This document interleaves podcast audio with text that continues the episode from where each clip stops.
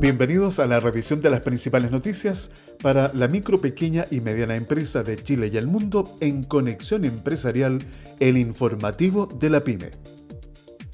Pymes Internacional. El 39% de los empresarios en Colombia ha tenido que despedir a sus trabajadores. De acuerdo con información de la Asociación Colombiana de las Micro, Pequeñas y Medianas Empresas, ACOPI, a fines del mes de abril, el 39% de los empresarios optó por despedir a parte de su fuerza laboral ante la falta de liquidez. Lo anterior significó un aumento de 10 puntos porcentuales con respecto a los datos evidenciados en marzo. Rosemary Quintero, presidente de ACOPI, señaló que estos resultados sin duda se verán en las cifras de desempleo que entregue el Departamento Administrativo Nacional de Estadística y que también la afectación de las carteras suscitará un punto complejo para la reactivación económica. Realizamos monitoreo al cierre del mes de abril y encontramos una afectación de cartera del 76% en más del 50% de las empresas encuestadas. Esto es un panorama de lo complejo que es cumplir con los procesos de reactivación destacó la dirigente gremial. Economía internacional. La recuperación económica tardará en llegar, así lo alerta el Fondo Monetario Internacional. La economía mundial tardará mucho más tiempo de lo previsto inicialmente en recuperarse plenamente de la conmoción causada por el COVID-19, dijo la jefa del Fondo Monetario Internacional, quien destacó el peligro del proteccionismo. La directora gerente Cristalina Georgieva dijo que es probable que el fondo revise a la baja su pronóstico de una contracción del 3% del Producto Interno Bruto en 2020 y que se espera una recuperación solo parcial el próximo año en lugar del rebote del 5,8% previsto inicialmente.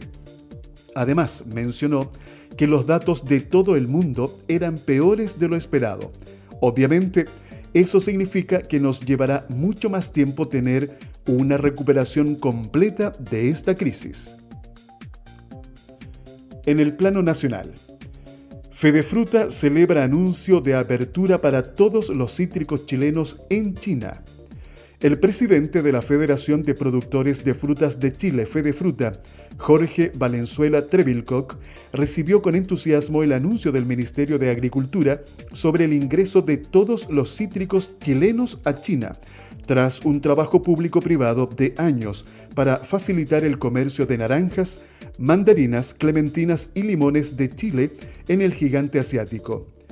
En tiempos de pandemia, es difícil de mencionar el impacto de esta apertura en el corto plazo, pero el ingreso de los cítricos chilenos a China es una de las mejores noticias que hemos recibido en estos años, lo comentó Valenzuela, en especial porque significa un estímulo para zonas productoras de cítricos donde se están invirtiendo recursos económicos y humanos para trabajar este tipo de especies, por sus condiciones de calidad, post cosecha y mayor adaptación al cambio climático y la sequía.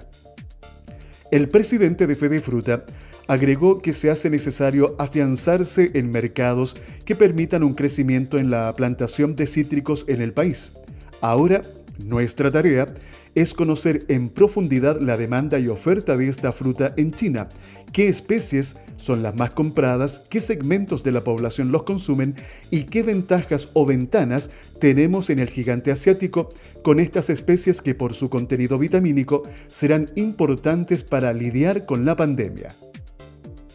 Tecnología. Caleta Tortel se conecta a 4G gracias a la fibra óptica austral. Un significativo avance para la región de Aysén. Se concretó el pasado 9 de mayo, cuando comenzó a operar una nueva radio base 4G de la compañía Entel, la que proveerá servicio de Internet de alta velocidad a Caleta Tortel tras conectarse a la fibra óptica austral, acción que permitirá mejorar ostensiblemente los servicios de comunicaciones de esta localidad y que permitirá sacar del aislamiento digital a cientos de habitantes quienes podrán optar a un servicio de mejor calidad en Internet móvil y voz. Esta es una muy buena noticia para los tortelinos. Es otra muestra del trabajo que realiza la Secretaría de Telecomunicaciones para conectar a los sectores aislados y rurales de Chile, transformándose en uno de los pilares en materia de conectividad digital dentro del plan de gobierno para la undécima región del país. La instalación de esta nueva radiobase entregará cobertura 4G a los habitantes de esta localidad austral.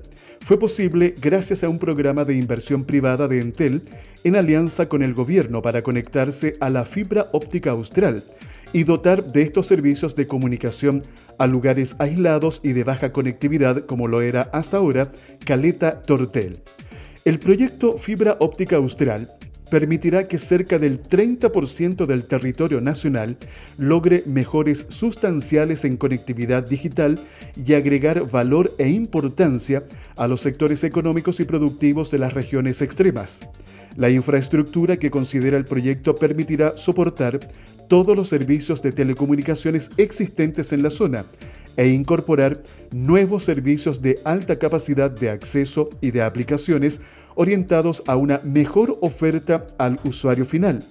Los tendidos de fibra óptica se desplegarán de modo submarino desde Puerto Montt, con acceso a Caleta Tortel y Punta Arenas, finalizando en Puerto Williams. En tanto, los tendidos terrestres se desplegarán al interior de cada una de las regiones de los lagos, Aysén y de Magallanes. Pymes. Alejandra Mustakis, presidenta de la SECH, necesitamos que las nuevas medidas lleguen lo antes posible. La presidenta de la Asociación de Emprendedores de Chile, Alejandra Mustakis, abordó la compleja situación que atraviesan las pymes con la crisis del coronavirus, como también las nuevas medidas para apoyar al sector que anunció el presidente Sebastián Piñera, que incluye la incorporación de otros actores financieros que puedan entregar créditos a las pequeñas y medianas empresas. El dirigente gremial señaló que todas las nuevas herramientas son bienvenidas.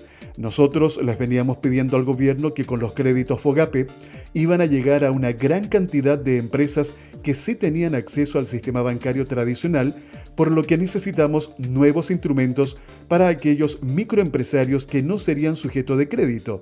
En ese sentido, indica que desde hace cuatro semanas que la ACET venía conversando con Corfo y el Ministerio de Economía para acelerar las medidas y ahora necesitamos que se implementen con urgencia para que lleguen a la calle lo antes posible, porque hay pymes que no pueden esperar más de una semana. Sobre las nuevas instituciones que pueden ayudar a las pymes, como las empresas de factoring, ONGs o cooperativas, dice que los que quieran ser un puente para ayudar tienen que estar disponibles entendiendo que hay que cuidar a los emprendedores porque la situación es realmente difícil. También indicó que debido a que el sector ya venía de un difícil momento con el estallido social, es clave que las pymes se digitalicen y capacitarse en las distintas herramientas para reinventarse y buscar soluciones para salir de esta crisis. Hasta acá llegamos con la revisión de las principales informaciones para la micro, pequeña y mediana empresa en Conexión Empresarial, el informativo de la pyme. Conexión Empresarial promueve un estilo de economía solidaria, considerando a la persona como un elemento fundamental en todo proceso económico.